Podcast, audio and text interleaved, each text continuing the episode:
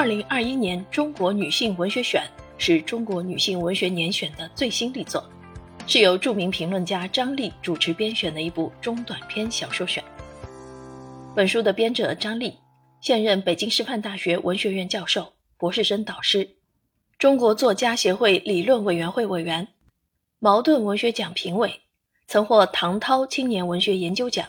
中国女性文学研究优秀成果奖。本书以爱、秘密、远方为集，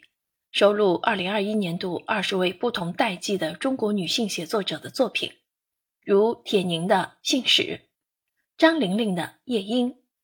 金仁顺的《小野先生》，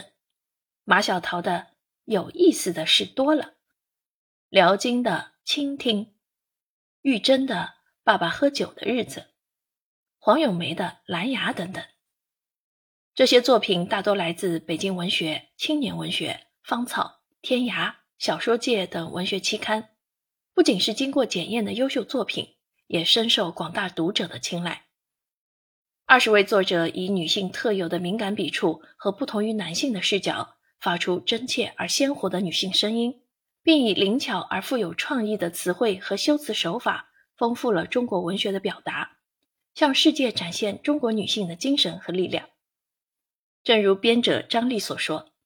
这些女性作家书写的固然是女性生活，但同时也是对那些被时代潮流遗失的生活的记取，是对女性精神和女性立场的重生。